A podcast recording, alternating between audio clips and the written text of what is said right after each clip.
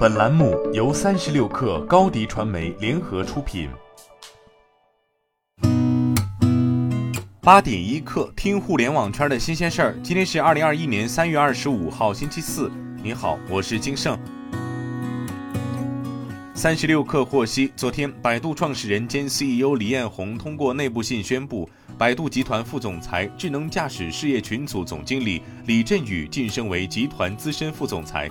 继续全面负责 IDG 的业务及管理工作，并向集团 CEO 汇报。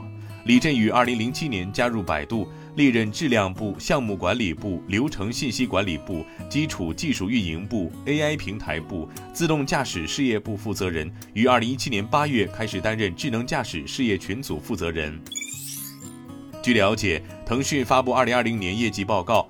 财报显示，二零二零年腾讯营收四千八百二十点六四亿元，同比增长百分之二十八，市场预期四千八百一十点二六亿元；规模净利润一千五百九十八点四七亿元，同比增长百分之七十一；四季度营收一千三百三十六点六九亿元，同比增长百分之二十六，规模净利润五百九十三点零二亿元，同比增长百分之一百七十五。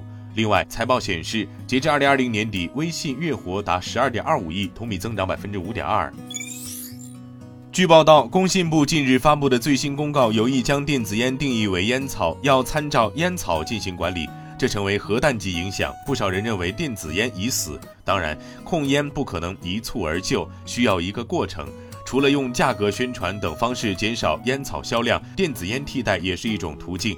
应该说，电子烟从业者可能会遭遇波折，但电子烟肯定不会死。这个庞大产业需要监管。同时，监管应该认识到这个产业发展的规律，在产业发展和监管之间找到平衡，谨防一刀切。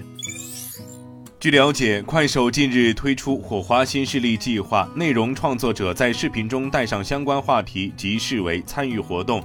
此次计划是以招募形式推出，主要面向二次元垂类扶持游戏、动画、短剧创作者。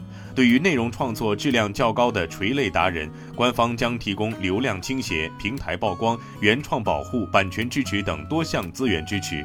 此外，面向粉丝基础内容创作者，只要判定内容具有成长潜力，快手也将对每条视频提供三万冷启动流量。据悉，聚焦免疫细胞产业的上海细胞治疗集团近日宣布完成第一轮融资，融资额近五亿元。本轮融资由九州创投、盛时长三角基金、建银国际联合投资，老股东海尔资本继续加码。本轮融资主要用于产品研发、关键人才引进和临床效果的验证。易凯资本在本次交易中担任独家财务顾问。据了解，昨天一加在上海举行发布会，正式发布了全新的一加九系列智能手机。新机包括了一加九和一加九 Pro 两款手机，均搭载了骁龙八八八处理器，售价三千七百九十九元起。特斯拉对外事务副总裁陶林昨天通过微博表示，在售 Model Y 价格上调八千元人民币，即日生效，已订购客户不受此次调价影响。特斯拉相关负责人回应 Model Y 售价上调时称，本次调价主要是受公司生产制造成本上涨的影响，对包括国产 Model 3在内的其他中国在售车型，公司暂无涨价计划。